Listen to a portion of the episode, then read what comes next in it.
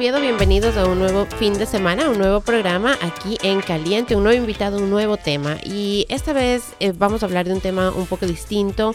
Eh, usualmente hablamos de, hemos hablado de muchísimas cosas en realidad, de migración, de recursos, y aunque en realidad sí vamos a mencionar recursos, nos vamos a enfocar en una realidad que creo que para nuestra comunidad latina todavía es un poco difícil de entender y es un poco difícil de romper el estigma que viene detrás de ella.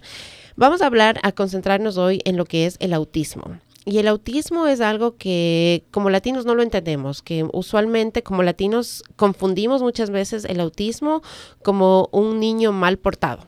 Esa es la, idea que tenemos de, del autismo. Entonces, vamos a romper mitos en este día, vamos realmente a, adentrarnos en esta conversación, a, abrir en realidad nuestros ojos y expandir un poco en realidad nuestra mente para entender qué es el autismo y cómo se presenta y, y como personas que de pronto no estamos afectadas personalmente por el autismo, ¿qué rol tenemos también en esa situación? Porque aunque no lo crean, el que ustedes no tengan a alguien de pronto en su casa que tiene autismo, el momento en que ustedes van al mall o el momento en que ustedes se encuentran con alguien que sí lo tiene, como ustedes participen y como ustedes reaccionen y actúen, también puede ayudar o puede dificultar un poco más la situación. Así que para hablar absolutamente de todo eso y mucho más, tengo hoy aquí a Marianela Estrada y ella es del enlace latino del, del Howard County Autism Society, la sociedad de autismo aquí en Howard County. Ella es la líder también del grupo de apoyo para, para padres latinos. Así que,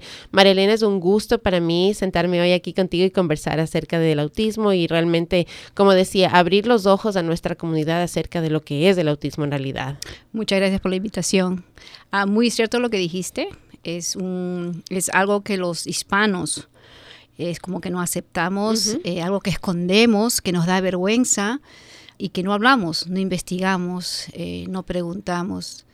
a mí en lo personal, tengo un niño autista, tiene 17 años, va a cumplir el próximo año.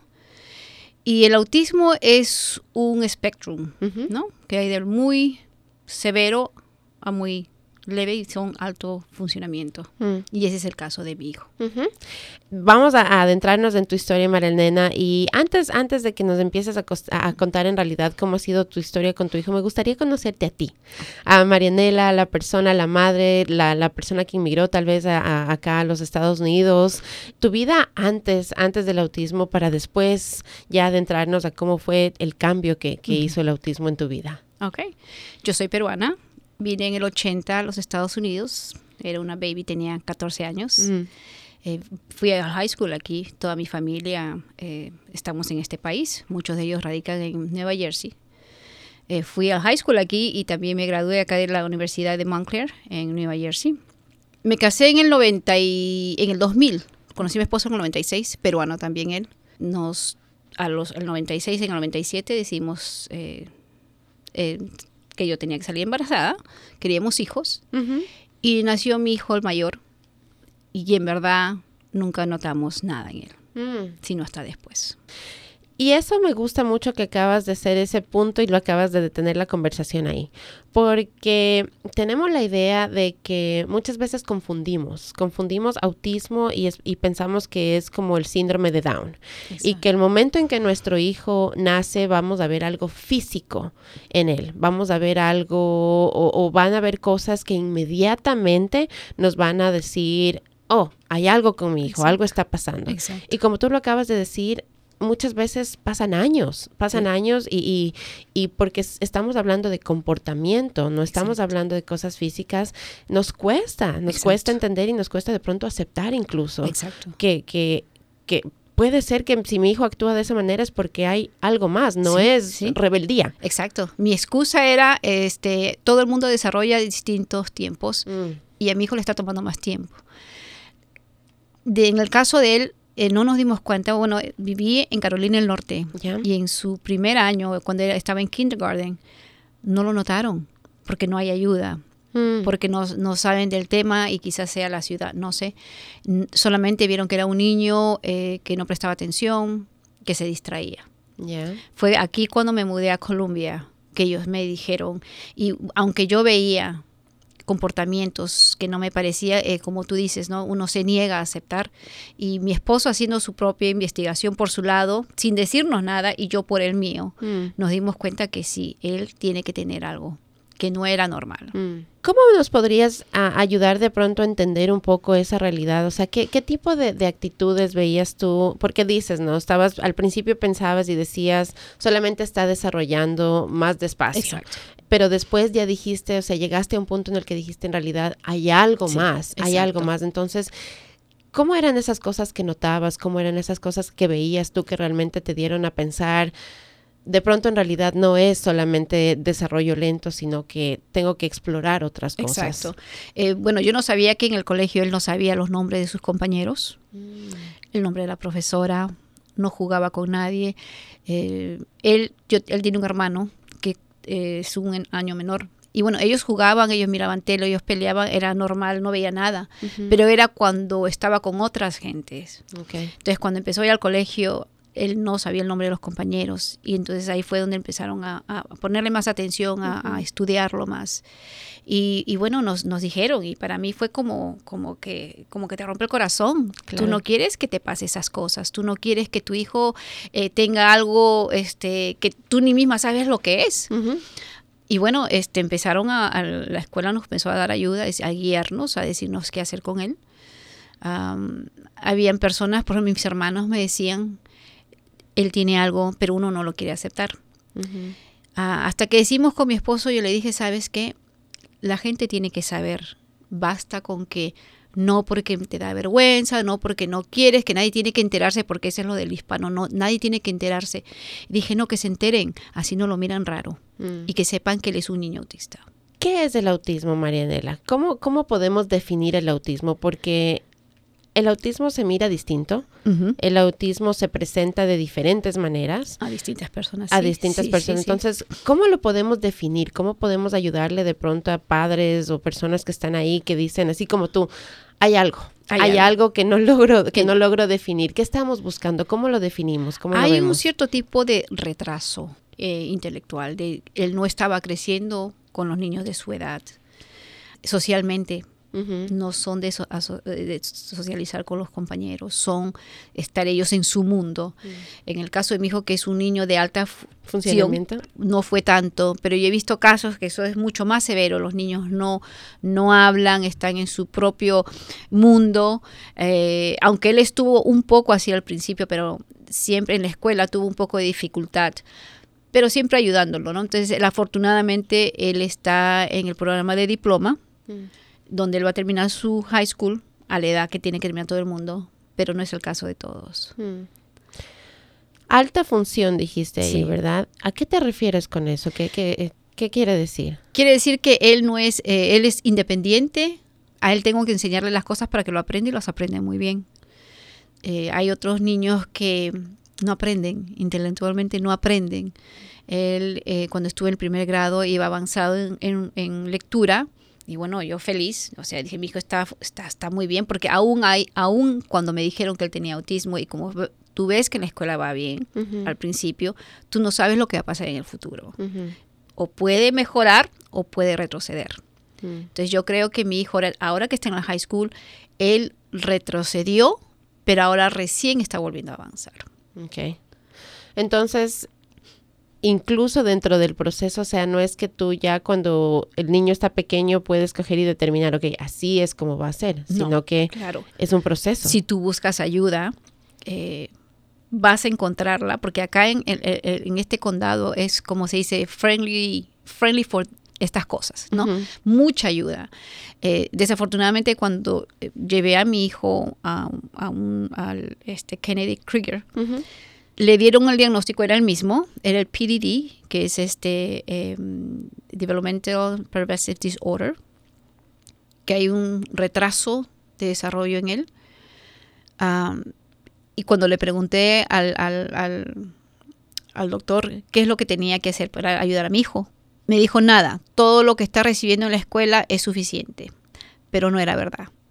Entonces a veces nosotros como padres confiamos De que un expertos. experto te va a decir qué hacer y no es así. Nadie va a ser mejor abogado para tu hijo que tú Mm. como padre. y en, eso todavía estamos, ¿no? Luchando. Claro, tú ves las necesidades, tú ves en realidad las fortalezas y las debilidades de tus hijos. Exacto, exacto. Yo veía que mi hijo, y bueno, me decían eh, eh, en, en, en terapia del habla, él habla, pero su mente va tan rápido que él no puede, él pronuncia las palabras, pero va muy rápido. Entonces me decían que su, que su, eh, eh, que no estaba bien. Mis hermanos me decían, no está bien, tú tienes que llevarlo a que le den terapias del habla.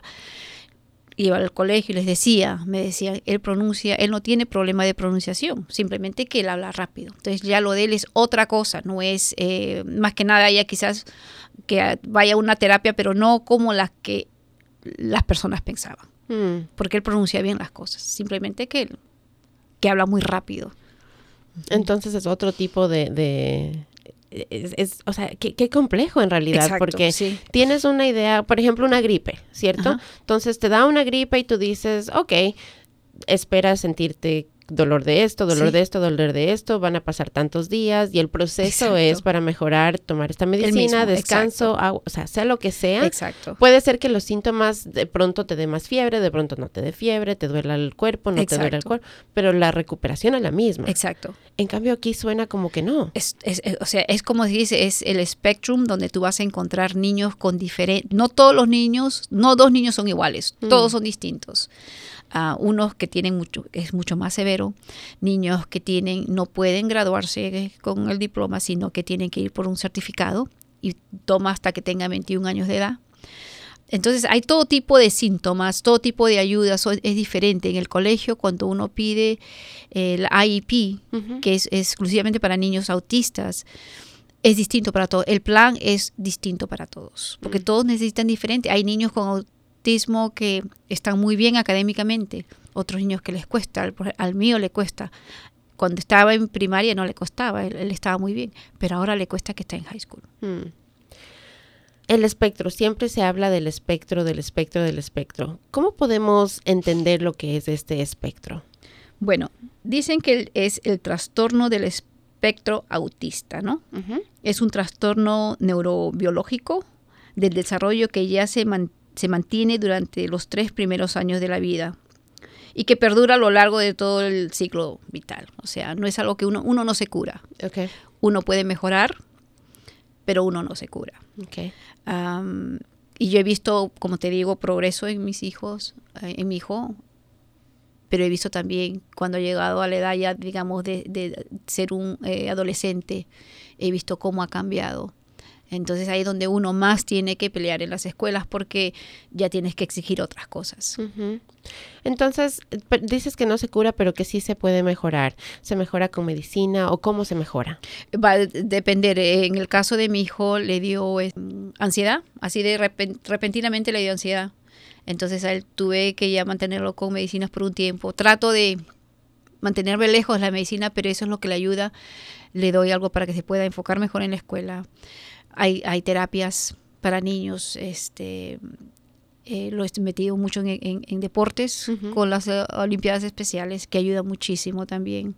Entonces es distinto, para cada niño es distinto. Eh, unos sí le dan medicina, a otros no le dan medicina. Eso va a depender. Ok. Entonces, si usted tiene un hijo, si usted tiene alguien que sufre de autismo, no se deje llevar entonces por lo que le dicen, no por el caso de la otra persona, sino que tiene que buscar exactamente específicamente para su caso. Exactamente, sí. Hay niños que, que em, pueden estar quizás hasta, mi, mi, hijo tenía un amiguito que había empezado desde primaria en el middle school, siguieron juntos, pero cuando empezaron el high school, el niño tuvo que, vieron que académicamente el niño no iba a poder y lo cambiaron a certificado, que es mm. un golpe muy duro para uno como padre, porque uno quiere que tu hijo sea, actúe normal como otros niños, ¿no? Que sea un niño, como dicen, típico. Ah, y, lo tuvieron que sacar del programa, no, no pudo. Mm. Entonces, ah, sí, es distinto. Distinto, es fuerte. Hablaste del diagnóstico.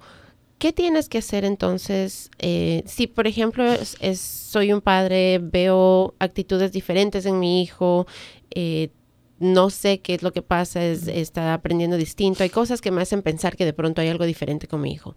¿Cómo llegas a ese diagnóstico? ¿Cómo logras eh, llegar ahí? ¿Tienes que ir a hacerle pruebas en algún lado? Eh, ¿Basta con que lo hagas con tu doctor primario? ¿Cómo, ¿Cómo funciona eso? Generalmente el que se da cuenta de estas cosas es en la escuela. La escuela son los primeros que se dan cuenta porque ya ven que el niño no presta atención, académicamente no está haciendo bien, no está respondiendo como cualquier otro niño. Mm. Es ahí donde empieza pero no es el único lugar que uno tiene que quedarse, uno tiene que seguir buscando ayuda. En mi caso, cuando a mí, yo lo llevé a mi hijo y me dijeron, yo lo había llevado al mejor centro que tiene este Baltimore sobre el autismo. Quizás en esos tiempos, estamos hablando más de 10 años, quizás eh, no, había los, no había las ayudas, ese tipo de, estudio, y eso fue lo que me dijo él. Y fue quizás... Eh, parte fue quizás me siento responsable en ese aspecto porque quizás tuve que seguir indagando, mm. pero yo me quedé con lo que me decían los expertos. Ahora también fui a una reunión del Howard County Autism Society y cuando fui eh, fue desafortunado que fui a una reunión donde eran hablaban para los niños que tenían un autismo más severo y niños que no iban iba a ir a la universidad, que yo sí tengo el sueño, yo tengo la esperanza que mi hijo vaya, niños que iban a trabajar, este, qué sé yo, en un, en un supermercado o, no trabajar. Entonces a mí eso me asustó mucho. Yo dije, este, este e, ellos no me pueden ayudar porque mi hijo no es así, mi hijo yo sé que él puede. Ahora, eh, uno lo que tiene que como padre es investigar. El, el Howard County Autism Society, la Sociedad de Autismo del Condado de Howard, ellos tienen muchísima información en su página web, muchísima. Si usted necesita a alguien que le traduzca eh, para que le dé mejor información, se puede comunicar con nosotros también. Ah, ayer mismo, y ahora, ¿qué pasa? Que la mayoría de, las personas que están en nuestro grupo son gente que tiene sus hijos pequeños. Y recientemente, hace una semana, me llamó una señora que tiene su hijo ya adulto que tiene 29 años. Mm. Entonces, otro tipo de búsqueda, nos, o sea, estoy buscando qué tipo de ayuda le puedo dar a la señora que definitivamente hay. Entonces, hay gente que, mira, por ejemplo, ese caso, 29 años, o sea, que han vivido toda una vida y no han sabido. Bueno, ella viene de otro país. Okay. Recién se contactó conmigo. Este, le, le, he dicho que que vengan a, nuestros, a nuestras reuniones, pero en su mayoría los son niños pequeños. muchas de las actividades son para niños pequeños o, adolescentes. Para adultos realmente no hay mucho, o quizás porque yo no sé, no, todavía no, no era el caso que todavía nos hemos encontrado. Claro. Entonces estamos buscando y ayer con una mujer del trabajo que tiene el niño autista también, me dio una referencia que se llama este World One Center, me parece que, que queda por este por Baltimore y le he dado esa información. Le dijo, llame, aunque la ayude es para hasta 24 años, le digo, alguien, alguien le tiene que referir a algún lugar. Claro, claro, algo, algo, tiene que haber, seguro que sí. Para entender y definir tal vez un poquito más del autismo, eh, les voy a leer aquí lo que dice la organización Autism Speaks um, en el website autismspeaks.org y está en español. Ellos tienen ahí todo traducido en español. Y dice que el autismo muchas veces es caracterizado por desafíos con habilidades sociales, comportamientos repetitivos, habla y comunicación no verbal. Entonces, eh, de lo que yo logro comprender es que si bien es cierto es diferente para cada persona, esos son los puntos en los que se concentra y así es como se presenta entonces el autismo. Entonces, cuando estamos hablando de habilidades sociales, ¿qué estamos buscando? Eh, por ejemplo, un niño que es natural que juegue con otros niños. Y cuando no lo hace, cuando ves que está aislado, cuando ves, como dice, ese, hace movimientos repetitivos, es las cosas que tú te tienes que mirar. Eh, a veces, por ejemplo, mi hijo se agarraba el pelo y se lo enroscaba y se lo enroscaba. Entonces eran cositas que los profesores veían o estaba con los dedos y sentía que tenía que moverlos rápidamente. este, mm, o los niños cuando les hablas no te contestan, ¿no? Hay muy, tú puedes notar a un niño cuando es autista. A veces son los niños súper activos. Encontré uno el otro día en el, aeropuerto y el niño era de acercarse y hablar a la gente y muy sonriente, muy amable, muy, muy social el niño en ese aspecto. Mm. Pero tú te das cuenta que ese niño era, era autista. Mm. Lo social no era su problema, pero tenía otras cosas. Interesante. Entonces, no es que tienes todos, esos. No, no, no. No. Sino que puedes tener uno o dos. Exactamente. Y tienes tus propios, tus propios, en el caso de mi hijo, ¿no? Como te digo, era de caminar para arriba y abajo, para arriba y abajo, era de estar solo o ya se crea cosas en su mente. Hay cosas, o sea, que es muy obvio que puedas notar. O a un niño que es hiperactivo, que tú piensas que oh, este niño es este tiene el, la deficiencia HDD. Sí, y, a veces es eso, pero también mezclado con otras cosas que es con el autismo. Mm. Sí. Entonces es importante en realidad buscar a ese profesional que le ayude a determinar qué es lo que tiene su hijo para que usted pueda tomar un plan, un camino exacto, de cómo ayudarle mejor a su hijo. Exactamente. Cuando uno va al colegio, por ejemplo, en el caso de mi hijo, este, hicieron el error, pero para mí fue un error. Él estuvo en lo que se llama en la IEP, que es, una educación individual para mi hijo donde le dicen si este, hay alguna persona especializada, una profesora, y si él se, distrae, pues le dice, Alejandro, que siempre está no eh, diciendo, presta atención, tú sabes la respuesta o, no. Siempre hay una persona con él. Pero a veces él terminó su primer grado, su primer ese middle school y dijeron que ya no lo necesitaba porque lo había hecho bien en los cursos y que le iban a sacar y que le iban a poner en otro programa que se llama 504. Ya que era que no me preocupara, que era casi lo mismo, pero que le iban a hacer sus acomodaciones. Y bueno, uno como padre, o que uno confía en los expertos. Y su primer año de, high school le fue mal. Entonces tuve que volver a pelear y ellos te van a decir no, pero tienes que seguir peleando y seguir peleando. O sea, hasta que finalmente lo hicieron. Es un proceso largo. Y el consejo que yo le puedo decir a las madres, si a ti te dicen que va a sacar a tu hijo del, del, del IEP, no lo permitas justamente está haciendo bien porque está en ese, con el IEP. Hmm. Tú lo sacas, todo empieza a, cambiar y recordemos que los niños autistas son niños de rutinas. Entonces, si tú le cambias su rutina, se va a sentir un poco perdido hasta hmm. que otra vez vuelva a esa rutina. Pueda retomarla otra vez. Sí.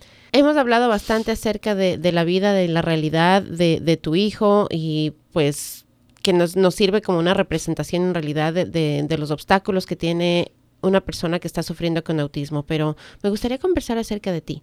Porque como madre me imagino que también ha sido un camino difícil para ti, porque estás, como bien dices, luchando contra el sistema, luchando contra todos, de pronto incluso contra ti misma, el, momento de aceptar eh, que tu hijo es autista y que tienes que, que enfrentarte con esa realidad. Cuéntanos un poco cómo es esa realidad para los padres que están viviendo en esas circunstancias. En el caso mío, es mucho estrés, mm. porque él estuvo con los Boy Scouts, pero siempre tenía que estar con él. Si se iba a campamento, tenía que ir a acampar con él. Si había una actividad en el colegio con sus, un, paseo, tenía que estar con él. ¿Y qué, qué, pasa? Que tiene un hermano que es una edad menor que él. Entonces, al ir al campamento, que íbamos al campamento de, de verano, tenía que estar con él y aunque el otro era, era un año menor, que día pues sus ocho años, él también me pedía mi atención. ¿no? Entonces yo trataba de explicarle que yo necesitaba estar con su hermano, que él necesitaba más mi ayuda. Y él me decía, pero no has estado conmigo. Entonces tenía que encargar a alguien, una persona adulta, por favor, y explicarle cuál era la situación de mi hijo para poder irme, pero siempre con el ojo pendiente de él. Es mucho es, estrés, porque a veces en el día a día no te das cuenta, pero después te pones a pensar y dices, ¿qué va a ser el futuro de mi hijo? Estamos trabajando para que mi hijo sea un niño independiente. Pienso que lo va a hacer. Mi hijito es un niño muy independiente, es responsable y él se da cuenta de las cosas. Y él no se enteró que, que era autista sino hasta el año pasado, porque no sabía cómo iba a reaccionar. Tuve miedo de su reacción. Pero bueno, hablando con mi esposo, le digo, pues yo creo que deberíamos decírselo para que él sepa por qué la gente lo mira o por qué tiene él esas reacciones, por qué tiene esas costumbres de saltar, de aplaudir. Eso aplaudía antes un tiempo, por bastante tiempo, ya dejó eso. Entonces le va cambiando ¿no? las cosas que él, las cosas no normales que él hacía. Y hasta que se lo dijimos y él entendió y lo tomó bien. Pero como sí, es, es, estrés, pero siempre estamos en la lucha, ¿no? Estamos en la lucha y, y no te puedes, no puedes parar, tienes que seguir ¿Qué tan importante ha sido para ti, por ejemplo, conseguir el apoyo de una de un lugar como la Sociedad del Autismo de aquí de Howard County? O sea, ¿qué, qué, qué significó para ti encontrar un lugar en donde primero miras a otras familias que están en tu misma situación y segundo tienen los recursos diseñados para ti? Pues primero, primeramente no te sientes sola, sientes que hay gente que puedes, puedes hablar, gente que puedes compartir, ¿no? Eh, gente que puedes cambiar información. Eh, ha sido de muchísima ayuda. Eh, la señora eh, Melissa Rosenberg ha sido de gran ayuda, lindísima persona. tenía un, yo siempre recibía los, los emails mensuales de ellos. Y hasta que un día decía ella, leyendo, leyendo, decía, necesitan una persona que le ayude con traducción. Y bueno, tú sientes que, bueno, si yo recibo es tiempo de devolver, de dar. Y le escribí, le dije, yo te puedo ayudar con mi esposo. ¿Y para qué dije nada? Me dice, hagamos la primera reunión de padres, vas a hacer una presentación en PowerPoint. Dice, ¿qué? ¿Yo? ¿Qué voy a decir? Y bueno, y así, y así empezó, en mm. abril. Y, afortunadamente el, ellos están tienen una lista de distribución bastante grande, tienen con las escuelas, tienen con organizaciones, en muchos lugares con este, el Special Olympics también. Mm. Y es así donde la, la gente sabe nosotros apenas empezamos en abril, pero ya tenemos, pienso que tenemos como 20 familias. Wow. Sí, 20 familias y nos reunimos cada mes. Wow.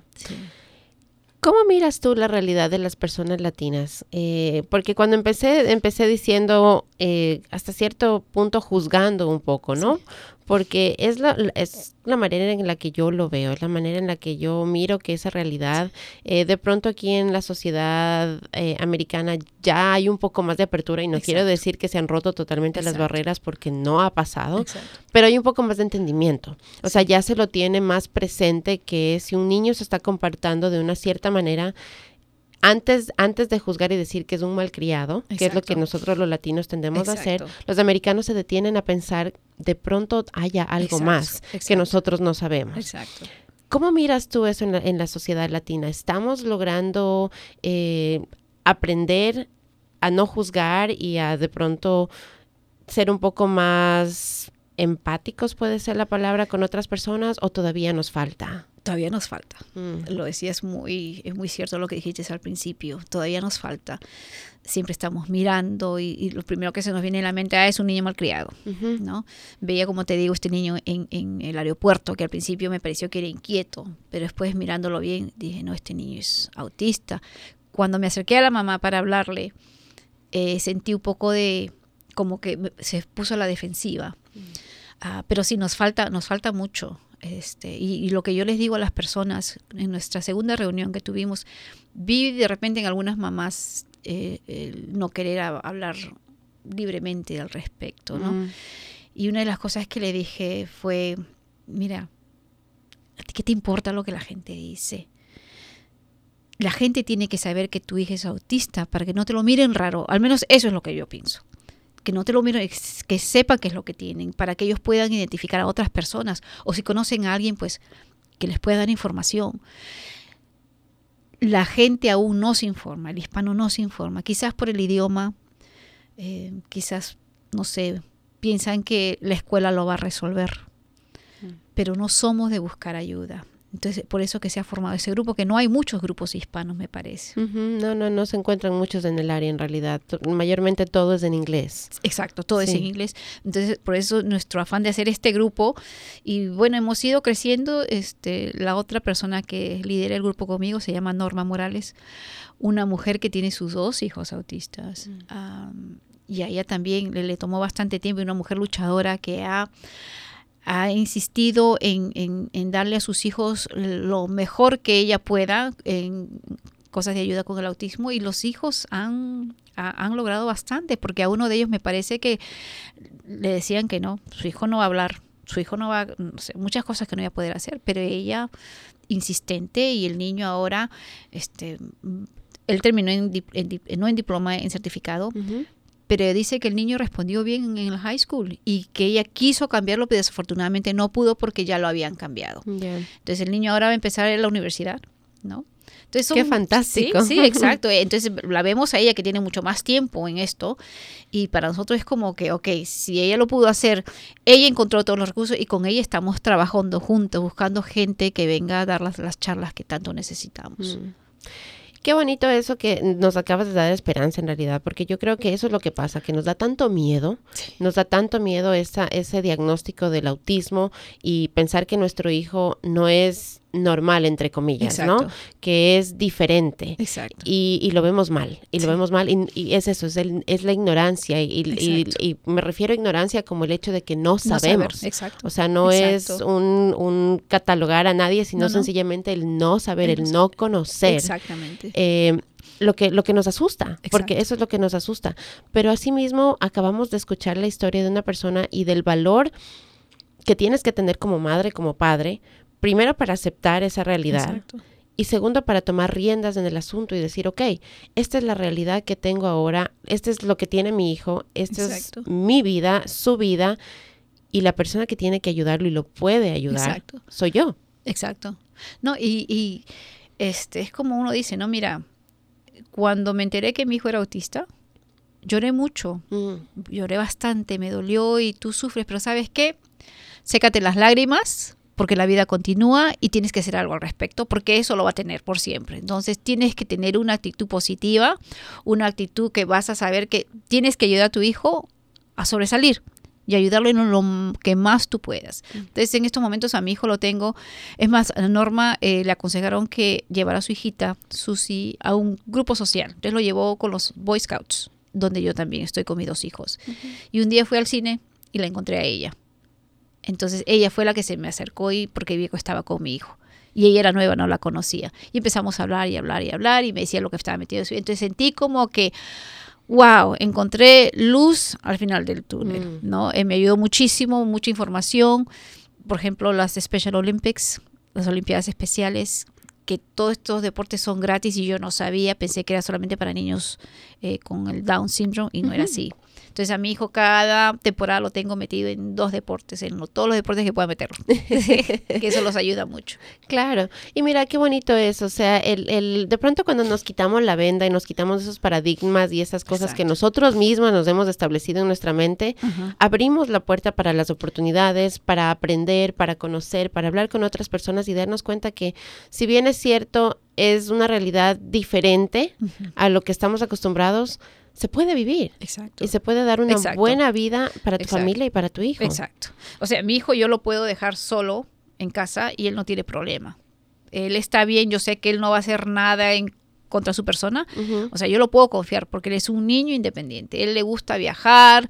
Eh, ahora sí, eh, algo que yo sí trato siempre con las escuelas, insistirles, es que un niño autista, en el caso de mi hijo, él sabe este, con cuánto él puede eh, ¿cómo te puede? Get away, ¿no? Este, entonces, Conoce sus límites. Exacto. Entonces, él, por ejemplo, él tiene que escuchar a alguien que tenga voz de autoridad. Porque si tú estás, esa es la típica, pero no quiere, pobrecito, no le voy a insistir. No, en el mm. colegio, le digo, por favor, no le piden permiso. Si usted dice que él tiene que ir a otro salón a hacer el examen, usted le dice, sabes que tienes que ir al otro salón y nos vamos a ir. No le pida permiso, no le diga, quieres. No, él no está en esa posición porque usted no haría lo mismo con los otros niños. Y él entiende perfectamente. Entonces, una voz de autoridad, eh, por ejemplo, mi hijo al principio, cuando era más pequeño, eh, tendría sus 10 años, él no quería ir al cine porque le da miedo la oscuridad, pero uno, uno no puede quedarse en eso. Le digo, lo siento, mira, todos estamos yendo, todos nos fuimos a ver la película, le digo, tienes que venir porque tú no te vas a quedar solo, era más pequeño. Y fuimos él con miedo, pero lo superó y ya él va al cine. Mm. Entonces uno como papá no puede quedarse con que no, no quiere, no, no es que no que trata, sigue tratando. Hace poco nos fuimos de, viaje a Perú y él no quería porque en, un viaje que fuimos le, le dio un ataque de ansiedad. Entonces él lo relaciona a Perú con la ansiedad y ya no quería regresar.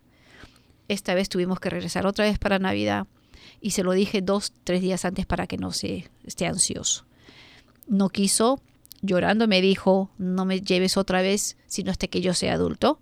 Le dije que ok, pero que tenía que ir. Nos fuimos, quizás la angustia le duró un día, al siguiente día estaba regio, no pasaba nada. Entonces hay que empujarlos a hacer cosas, mm. ¿no? Como padre hay que encontrar la manera, ¿no? Hay que encontrar la manera de llegar a tu hijo. Y como padre, como bien decías tú en un principio, tú eres el que conoce, tú eres el que Exacto. sabe, entonces tú eres el que en realidad puede encontrar la mejor manera de, de- de llegar a ellos y de darles la seguridad que Exacto. necesitan en Sí. realidad. Sí. Marianela, nos contabas la historia de, de, de esta otra persona que trabaja contigo y nos decías que sus dos hijos tienen autismo, pero en tu caso solamente uno de tus hijos tiene autismo. Entonces, ¿cuáles son las causas? ¿De dónde viene el autismo? Porque, por ejemplo, pensaría de pronto alguien, ¿no? Que si mi primer hijo nació con autismo, entonces ya todos mis hijos van a nacer con autismo, pero Sí. estamos viendo que no es la realidad necesariamente. Entonces, ¿sabes de dónde proviene? No dicen, no se sabe, no Mm. se sabe cómo es que proviene. Y lo, y lo curioso es que le- es, en su mayoría es a niños, a los varones, no a las mujeres. Eh, no hay explicación y es algo que, que, no, que espero algún día se resuelva, se encuentren ¿no? sí. Eh, la respuesta, pero en ese momento no, no, dis- no saben cuál. O unos dicen que son las vacunas, o sea, mis dos hijos son vacunados, todos los niños son vacunados. Entonces hay algo más. Sí, y, y de lo que yo estaba leyendo y lo que les puedo decir, por ejemplo, es que hubo una escuela, una tendencia en la que inculpaban a las mamás y decían que el autismo era porque las mamás eran frías, Ah, que las mamás no, e- inicialmente cuando recién se empezó a hablar de autismo, las dos primeras personas que empezaron a hablar de autismo dij- dijeron esta teoría de que era porque las mamás eran frías, porque las mamás no hacían un buen trabajo, entonces hay una generación de gente eh, adulta que tiene mucha culpa porque siente que sus hijos son autistas por la falta de cariño de pronto que ellos les dieron y, y cosas así. Entonces, eh, quisiera romper un poco esa idea y dejarles saber que estudios recientes Exacto. Mucho más recientes y de hecho la persona que fundó el- la organización Autism Speaks eh, fue el primero que realmente rompió con esa idea y dijo no, no es eso, eh, al contrario, lo que se mira, como si bien es cierto como dice Marinela, no se sabe exactamente las causas, eh, dice que cosas que pueden influenciar son factores genéticos y factores ambientales. Entonces, em, más sin embargo, Solo el 15% de los casos que se detectan de autismo es por causas genéticas. Entonces es un porcentaje pequeñito en realidad Claro, en comparación Para a... decir que es la causa. Entonces Exacto. no se puede decir Claro. eso. Entonces hay una cantidad de factores. eh, algo importante, por ejemplo, si usted está embarazada, sí cuidar su embarazo, sí tomar sus vitaminas prenatales, tratar de cuidar su ambiente, pero tiene que hablar con su doctor. Entonces, porque hay, hay factores de factores de factores que son posibilidades Claro. únicamente que pueden tal vez causar el autismo, mas sin embargo no se sabe 100% la causa. Ay, mi primer hijo, pues fue cuando tú planeas tener un hijo y sabes que vas a tener un hijo, pues tú te cuidas bien, toma mi pastillas, ir al doctor, comida saludable, que si esto come parece bueno para el cerebro, que si, o sea, te cuidas muy bien. Ese es mi caso. Claro. Ya en el segundo ya come lo que haya, ¿no? Desafortunada, así es. Pero el primero yo me cuidé mucho, ¿no? Ujú. Este, comí bien y traté de alimentarme bien y ya después que di a luz también le trataba de dar leche eh, de pecho, no era de que fórmulas, ¿no? Ujú. Tratar de alimentarlo lo mejor que yo podía, mi hijito. Ujú. Entonces, eso quisiera que, que- que entendamos bien, porque muchas veces las personas tienen esa idea y dicen, es que yo, como dice Sí. Marina, me voy a cuidar y voy a hacer todo lo correcto y mi hijo no va a tener esto. Sí. Y entonces eso dificulta aún más el reconocer, el reconocer Claro, el momento claro. que en realidad ya nace tu hijo y a los años después tal vez, porque lo más temprano que se ha logrado detectar autismo en un niño son 18 meses y es porque realmente en ese punto es, es un niño que presenta eh, características severas de autismo. Más sin embargo, como bien decía Marinela, nos ha contado, es realmente en las edades escolares, ya Sí. los 5, los 6, entre los 3 y 6 años es realmente cuando los Sí. padres, han- la mayoría de los padres Sí. logran detectar el autismo en sus hijos. Marinela, como, como, como mamá que has vivido ya esto, ¿verdad? Y eh, con tu hijo y que lo sigues viviendo hacia el futuro, porque tú dices que tienes la esperanza de que tu hijo va a ser eh, un niño independiente, que va a lograr ir a la universidad y va a hacer todo eso. En tu experiencia. ¿qué tan verdadero es eso? ¿Qué, qué tan, ¿Qué tan real es tener esas expectativas para un niño que tiene autismo, mirar que en el futuro va a ser una persona con una vida regular? Ah, no, es muy real. Muy real. Hay niños, hay personas adultas que trabajan en compañías grandes eh, que son son autistas. porque son niños quizás que este intelectualmente, ¿no? Mire, el, el, yo, en lo personal, el mejor trabajador que tú puedes tener es una persona que es autista, porque van, trabajan y hacen lo que tú les pides que haga. Mm. Mi hijito estuvo trabajando en el verano le dieron a escoger trabajar en una pizzería o trabajar en una panadería. Y él dijo que pizzería porque la pizzería lo que él quería, le encanta comer pizza y quería aprender a hacer pizza. bueno, entonces estuvo trabajando como dos meses y me decía que, y yo le preguntaba qué hacía, le hacían, le pedían hacer de todo, desde cortar queso hasta lavar los platos, que me parece que lavar los platos era algo que odiaba hacer. Y yo le pregunté qué es lo que, lo que más le gusta y qué es lo que menos le gusta. Y me decía que era lavar los platos. Pero, le digo, pero entonces haz tú otras cosas. Dice, no, porque es lo único que tengo, o sea, es lo que falta hacer.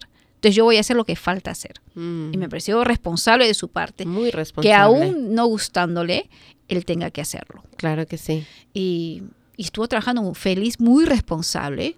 Entonces yo sé que, yo sé que mi hijo va a poder. Él ahorita está luchando con la escuela, pero bueno, yo digo, mi hijo está tomando cursos de, eh, química, física, álgebra, Dios mío. Y está respondiendo, aunque los, las notas no están como nos gustaría, pero está respondiendo. Y estoy segura que hay niños de su misma edad que no tienen la condición de él, que seguramente tienen las mismas notas, ¿me entiendes? Entonces, yo sí tengo la esperanza. Es más, ah, creo que este, esta, este college tiene un programa para niños con autismo. Correcto. Aquí Harvard Community College tiene varios programas en realidad diseñados para diferentes, tienen programas eh, diseñados para latinos, tienen programas diseñados para gente afroamericana, tienen programas diseñados para personas con disabilidades, tienen cualquier cantidad. Se enfocan muchísimo en todos los grupos, en tener los recursos necesarios para ayudar a todos. Como bien decías tú, eh, este condado en realidad en donde vivimos y este estado en general tiene muchísimos recursos. Muchísimos recursos, es cosa de, buscar. Y bueno, la esperanza mía es que mi hijo pueda, puede ir quiera ir a la universidad, ya le he dicho. Él me dice que sí, él es, trabajó en la Universidad Católica de Washington y él me dice que este y la universidad uno de los beneficios es que te pagan la matrícula, tuition. Mm. Entonces digo, pues te vas para allá y él me dice que sí, que va a ir para almorzar conmigo, dice. Pero por lo que yo estoy viendo, quizás y también tienen un programa para niños con autismo. Entonces, si no es allá, pues será aquí pero si él quiere, entonces lo voy a seguir empujando para que pueda terminar la universidad. Entonces, una, una, una, un diagnóstico de autismo no es una sentencia de muerte, no es una sentencia de que su hijo tiene que quedarse en la casa todo el día y que no lo puede sacar y que no va a ser una, una persona que pueda funcionar en esta sociedad. Peor aún que no crean que la gente que porque te dan un diagnóstico y te dicen tu hijo es autista no puede hacer esto, esto y el otro, no, tu hijo puede cambiar, pero con tu ayuda, mm. si tú buscas la ayuda. Y tu hijo va a ser, bueno, vamos a ver qué tan severo es el autismo que tiene, ¿no? Claro. Pero sí puede mejorar muchísimo. Por más severo de que sea, se puede mejorar. Se puede mejorar muchísimo. Con los recursos, las terapias, de pronto la medicina, o sea, con las, con las herramientas correctas que hay para y el apoyo correcto. Exactamente, sí. Su hijo puede mejorar y tener una buena vida. Eh, qué bueno, qué bueno llevar ese mensaje de, de, esperanza y de en realidad darles a, nuestra comunidad latina, abrirle los ojos y hacerles sentir que no es algo de que avergonzarse, no, es algo que esconder, sino que al contrario es algo que hay que entender y hay que, como cualquier otra adversidad en la vida, hay que enfrentarla y prepararse para ella, ¿no? Exactamente, sí, sí, eh, estamos trabajando en eso, hacerlo a mi hijo un niño independiente, es más, él tomó unos, este, unas clases para ser su propio abogado y cuando vino a la segunda clase me dijo, mami, yo ya quiero mudarme que él ya está pensando en mudarse, quiere vivir solo. Y bueno, además, él me ayuda a cocinar cuando le pido. Me hizo comidas fuertes que no cualquiera lo hace, pero son niños que tú le dices qué hacer y te lo hacen tal y como tú quieres, pero necesitas enseñarle. No esperes que como otro niño te lo va a hacer, porque no va a saber. Tú mm. tienes que decírselo cómo hacer las cosas y aprende. Nos has hablado de que tu hijo ha trabajado y nos has mencionado en una pizzería, en una universidad, o sea, nos has dicho varias cosas. ¿Cómo has conseguido esos trabajos para tu hijo? ¿Ha sido tu hijo el que ha ido y ha aplicado o ha sido mediante ciertas instituciones que lo han ayudado a conseguir esos trabajos? Mediante Doors. ellos, eh, bueno, uno tiene que tocarles la puerta, pues, ¿no? Y decir, mi hijo es autista, mi hijo es, eh, tiene la IP, decirle la edad que tiene tu hijo y qué es lo que tú quieres. Ellos te dicen qué tipo de ayuda tu hijo necesita para la edad que él tiene. En estos momentos me gustaría que mi hijo empezara a manejar porque ya tiene la edad. Entonces es algo que ya tengo que volver a contactarme con ella, decirle, mi hijo, yo quiero que mi hijo empiece a manejar. Entonces ellos me van a decir si es que sí o no. No, pero eso, toda esa información uno lo puede obtener del colegio, de las escuelas. ¿Qué es DOORS? DOORS es, es la uh, Division of Rehabilitation Services, División de Servicios de Rehabilitación, donde también te dan todo tipo de, ayuda y este es del Estado. Ok. Sí.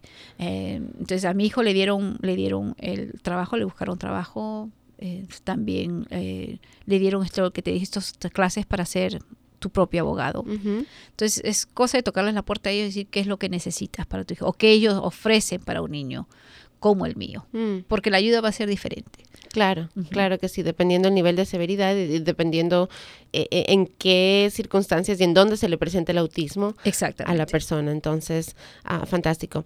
Cuéntanos algunos de los recursos y de los servicios que ofrece el Howard County Autism Society, la Sociedad de Autismo aquí en Howard County. En Howard County, en realidad la, la información, o sea, para mí, ¿no? Este, es darte eh, agencias que tú puedas ir y te dicen, este, pues qué sé yo, tú dices, yo necesito este, llevar a un especialista con, mi doctor. Entonces, ellos te dan esa información.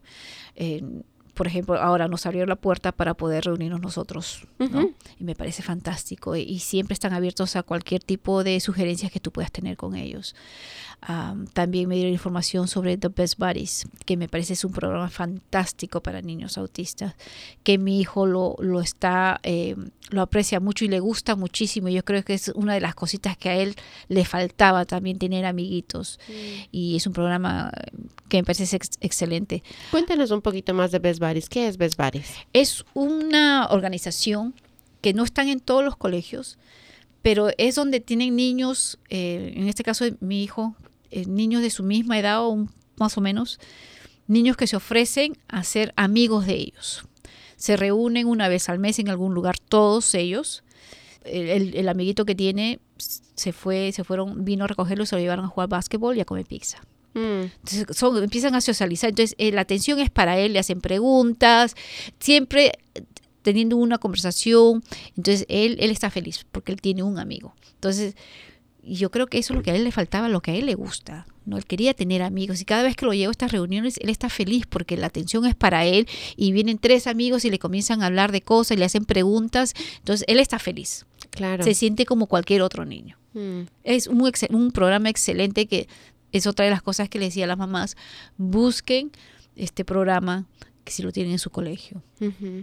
Entonces es, mira, por ejemplo, eso, el, el, valor de tener un, un, grupo de hispano en el que hay personas que vienen y comparten su experiencia. Exacto. O sea, encuentras otras cosas que de pronto no te hubiese imaginado. Por ejemplo, yo Best Buddies es la primera vez que escucho del programa. Ah, es un programa excelente. Este, y también hay otro, por ejemplo, este Norma me decía que eh, hay lo que se llama LIS, ahorita no me acuerdo lo que significa, pero es eh, ellos te dan dinero al niño autista. Es una rifa, un sorteo, donde tú pones el nombre, tienes que, llenar eh, una aplicación donde tú dices el diagnóstico de tu hijo, das un, cierta información que es muy simple de llenar y lo sometes y hacen un, sorteo y si sale el nombre de tu hijo, pues le dan dos mil dólares para que lo use en cualquier tipo de, eh, de algo que él necesite. Mm. En este caso, no pensábamos que mi hijo se lo iba a sacar, se lo sacó. Compramos una buena computadora para que él pueda, porque le gusta escribir, ¿no? Ahora esa es otra cosa, los niños autistas tienen algo especial, algo en ellos que sobresale, que a veces no lo podemos ver, pero ellos sobresalen en algo. Y en este caso de mi hijo le gusta mucho la escritura, le gusta crear historias, ¿no? Entonces es, es, es, algo que uno también tiene que prestar mucha atención. O sea, en el caso de Norma, su hijo ya está trabajando y a él le gusta mucho el diseño, parece. Entonces lo tiene metido ahí. Entonces es buscarle los recursos para que él mejore sea, vaya perfeccionando las cosas que a él le gusta. Mm. Entonces, eh, nos contabas, nos has contado ahí solamente ella de tres programas, Doors, Best Buddies, Liz, se llama el otro. Sí, sí, sí. Hay, ¿Qué otros programas, qué otros recursos hay? Mira, yo te diría algo que es muy bueno para los niños son las Special Olympics, las Olimpiadas Especiales. Dan clases por temporadas. Ah, empieza en Baji, eh, este, es algo que es muy bueno. Descubrí que mi hijo era, como me dijo uno de ellos, uno de los ah, entrenadores, él era un atleta natural, porque en todos los deportes que lo pongo, él es muy bueno. Entonces, ahorita está jugando básquetbol y también lo metí en el cross, eh, CrossFit. Y le está yendo muy bien, le gusta. Sí, entonces tiene la, agenda bastante ocupadita. Y va a empezar en marzo con Baji y swimming, eh, natación. Entonces siempre trato de meterlo y es muy bueno para los niños porque tú nunca sabes, tú nunca sabes, ellos van, si van cualificando, pues van avanzando y van avanzando, ¿no? Pero es un programa excelente este, para los niños. Ya. Ah, de pronto los niños, porque, o sea, suena que, suena que los niños en realidad si bien es cierto, tienen ciertas dificultades, o sea, en muchas cosas son igual que cualquier otro niño. Exacto. Y lo que quieren es jugar y lo que quieren es divertirse y lo que quieren es... Entonces me imagino que las artes, los artes también, eh, actuación, cantar, pintar, eh, debe ser parte... Parte, claro. Entonces, eh, uno tiene que exponerlo como padre, tiene que exponerlo. Lo, lo expuse en pintura, no estuvo muy contento, pero sí le gusta el arte y bueno, ya no, no le insistí porque yo veo en lo que él es bueno. Además tiene la agenda súper ocupada. Estuvo jugando tenis. Le gusta el tenis, pero ya tiene el CrossFit dos veces por semana. Tiene básquetbol dos veces por semana. Y ahora están ofreciendo tenis en, en, en los domingos. Entonces ya en este caso yo ya le pregunto, ¿tú quieres o no quieres? Me dice, mami, yo estoy ocupado con otras cosas. Me dice, no, no me pongas en todo. y bueno, para nosotros también es un, no es, esto no era un descanso porque es, es la corre-corre todas las semanas con mi esposo. Claro. O él lo lleva a las prácticas y yo los voy a recoger y estamos en miles de cosas. Yo estoy metida en esto, él está metido en otras cosas, pero es la ayuda del esposo Mm. en una familia es muy importante. Mm. Y para mí, para mí es, nos dividimos el trabajo. Hablemos justamente de eso. Hablemos de tu otro hijo. Hablemos de esa realidad porque toda la atención y justamente, ¿no? O sea, es para tu hijo que necesita esas, necesita, el, el sistema, la, la, sociedad no está diseñada para, para tu hijo con esas dificultades. Pero ¿cómo es la realidad de tu otro hijo y cómo manejas esa situación? Porque pues me imagino que para ti debe ser eh, una balanza, ¿no? Y debe ser uno de los retos más grandes. Pues sí, me jalo los pelos a veces. Porque también no podemos descuidarlo, ¿no? Claro. Eh, mi hijito Gabriel, él es un niño, es muy inteligente, es un niño, un niño bueno, está metido con los scouts, los Boy Scouts aquí en Colombia, que es una tropa hispana. Está... Em, él tenemos que siempre buscar cosas para él. Este, por ejemplo, está trabajando para hacer el rango de águila, que es un, el rango más alto de los scouts. Es un rango muy prestigioso que ayuda eh, a él como persona, le ayuda cuando va a la universidad. Entonces, este, con él, eh, con mi esposo nos dividimos también. Eh, el trabajo de mi esposo es un poquito más flexible, entonces él puede llevar a traerlo, a hacer cosas. es que si se va de campamento hay que llevarlo. Entonces, también tenemos que dedicarle, es donde mi esposo toma uno y yo tomo el otro. Claro. Si no, no podría sola, no sé cómo hacen las madres solas, qué valientes. Yo no podría hacerlo sola, es mucho, es mucho el estrés. Mm. Pero sí con, con mi esposo que nos dividimos el trabajo con el otro niño. ¿Y tu hijo menor entiende ya la realidad? Porque, o sea, es, es como un niño, uno no entiende las cosas en realidad. Cuando uno no es niño, o sea, uno quiere atención y los niños son, me atrevo a decir que un poco egoístas, ¿no? Cuando somos niños somos egoístas y queremos toda la atención para nosotros, porque bueno, así es como necesitamos para sentirnos seguros. Entonces, él ahora ha logrado entender ya el, el, cómo ha sido ese proceso para, para también que él se sienta parte y entienda del por qué a veces se le tiene que poner más atención al otro hermano y no tanta a él. Le explico, siempre le mm. explico a él por qué tengo que estar o le doy atención a su hermano eh, traté de conversar con, con, él, preguntarle que si en algún momento eh, le muestro más atención o lo descuido a él, no es porque yo quiera o porque yo tenga preferencia, pero es porque su hermano necesita más atención y él lo entiende perfectamente, mm. lo entiende, eh, siempre tratando de hacer el balance, nunca digamos, comprarle algo a uno y no al otro, siempre a los dos. Si vamos a ir al cine, vamos los dos, o siempre haciendo las cosas los dos. Pero como te decía, cuando íbamos de campamento, yo tenía que estar con el otro, no podía estar mucho con él. Quizás en su momento él no lo entendió, pero siempre se lo he dicho, siempre le he dicho por qué a su hermano necesita más atención. Mm. Y él, bueno, y él, y él sabe cuánto puede su hermano, él con su hermano es, pelean, se jalan, hacen de todo, pero él sabe que su hermano, y es, y es, un, y es un hermano que él sabe que se puede apoyar también, ¿no? Como te digo, él llega, le, ya les enseña a cocinar algo, entonces yo llamo y mira, ¿sabes qué? Hazte el arroz, ponte los chicken nuggets porque yo no puedo, hazte una ensalada y, y él lo hace, ¿no? Cualquiera de los dos lo hace. Entonces siempre enseñándole los dos lo mismo, ¿no? Para que no sientan que hay una preferencia, pero supongo que sentirá, especialmente mi hijito, el menor, ¿no? Claro, pero que eh, importante la comunicación. Qué importante la comunicación, qué importante eh, regresamos al mismo mensaje que hemos tratado de dar durante toda esta conversación, de tener esa apertura. Primero, uno, como persona, abrirse a la idea de que estamos enfrentando a este diagnóstico, ¿verdad? Aceptarlo, procesarlo. Sí y tomar entonces ahí sí las riendas del asunto y caminar hacia adelante y buscar el, camino que se necesita. Y después mantener esa comunicación abierta con todos los miembros de la familia, porque no es solamente algo que te afecta a ti, no es solamente algo que le afecta a tu hijo, sino que les afecta absolutamente a todos los que viven en la casa. Si, había, si, si en un tiempo ellos andaban juntos, sabíamos que iba a llegar un momento que se iban a separar. Y eso ha pasado porque ya el otro tiene sale con alguien, pero siempre al, al menor siempre envolviéndole con las cosas de su, de su hermano. Por ejemplo, eh, lo apunté para que haga de voluntario con los Special Olympics, para que él vea, para que mm. sepa, para que aprecie, para que ayude, para que, para que sepa que lo que tiene un hermano, ¿no? que vea los otros casos como son. Claro. ¿no? Eh, y, y, el caso, como te digo, de mi hijo es un niño que es de alto funcionamiento, entonces que sienta que no es, hay otras personas que no me imagino cómo será su día a día, mm. que el, autismo es mucho más severo. Entonces trato de involucrar, involucrar a mi hijo en esas cosas, para que aprecie, para que vea, para que ayude. Sí. Y yo me imagino que él en el futuro va a ser una persona muy empática, una persona que va a tener ese entendimiento y va a poder de pronto ser en realidad clave y ayudar y entender a otras personas. Exactamente, ese es el plan, ¿no? Decirle, mira, este, esto, cómo son los niños. Y como yo no quiero que tú seas, ¿no? Esos a veces niños que se burlan, ¿no? Decirle, hablarle mucho, no quiero que seas un bully, no quiero que, que te burles, ¿no? Este, y mira esto. Entonces siempre lo, siempre lo involucro en estas cosas a, mi hijo.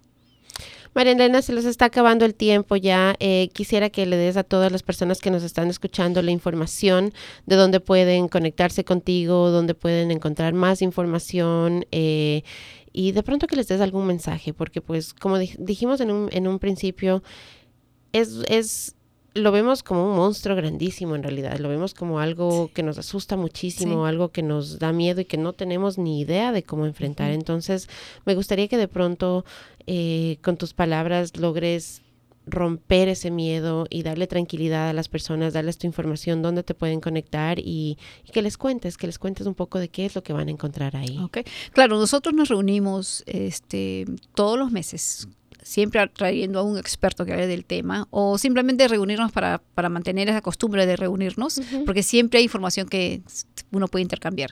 Nos reunimos mensualmente en, en Howard County Autism Society. La dirección es 9770 de uh, Patuxent Woods. El número es 308. El teléfono del centro es 410-290-3466. Nos reunimos cada mes. Tenemos un grupo de hispanos que tenemos una tenemos un grupo en el WhatsApp. El número es 973 223 1024 y nos pueden llamar para preguntarnos, lo podemos agregar en el grupo, siempre compartiendo información ah, en lo que necesiten. Y el mensaje que quería, me gustaría enviarles es que no se sientan que están solos. Sé que a veces, en mi caso, se, me sentía que estaba sola, pero cuando uno empieza a estar con este grupo, uno se siente que no estoy sola, puedo compartir con alguien más, puedo llevar a mi hijo, ya puedo hacer, eh, hacer que mi hijo tenga un compañerito, ¿no? Eh, y buscar ayuda, saber que no están solos y que vamos a encontrar ayuda si es que lo buscamos y que nadie, nadie va a ser mejor abogado para tu hijo que usted. Olvídese si, es que, si a usted no le suena lo que le está diciendo el experto, entonces no lo acepte. Consulte, pregunte, indague. Y es la única forma que usted va a poder ayudar a su hijo. Y créeme, su hijo no se tiene que quedar con ese diagnóstico, que quizás digan no puede hablar, no puede caminar, que no puede hacer muchas cosas. No, todas esas cosas uno lo puede romper, uno lo puede mejorar si es que uno realmente quiere, pero hay que tener las ganas de querer hacer las cosas. Así que no permita que ese diagnóstico, que no sea el último y que no sea una sentencia. Exacto, que, sea el definido.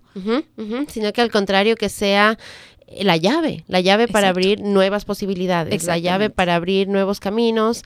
Eh, si es cierto, de pronto es una realidad que usted nunca se imaginó que le iba a tocar eh, vivirla o que de pronto nunca quiso tal vez, ¿no? Que la vio y la veía y, decía, espero que jamás me pase a mí. Si ya está ahí, sepa que no es el único, que no está solo, como bien decía Marianela, que hay personas que también están en esa misma realidad y que con la ayuda, los recursos correctos y con la gana. Las ganas. Con las ganas Exactamente. De, de, de, solucionarlo, va a encontrar. Va a encontrar. Va a encontrar la manera, va a encontrar todo lo necesario para hacer de su vida y la vida de su su hijo, de las personas que ustedes quieren. Mucho mejor. Mucho, mucho mejor. Exactamente. Marianela, muchísimas gracias, por venir a Caliente. Gracias por venir y conversar conmigo y ayudarnos en realidad a entender un poquito más lo que se llama el autismo, lo que tanto escuchamos en redes sociales, lo que tanto vemos en televisión, en todas partes, pero que realmente no entendemos. exactamente. Muchísimas gracias por la invitación, Chris. Así que gracias a todos también por escuchar.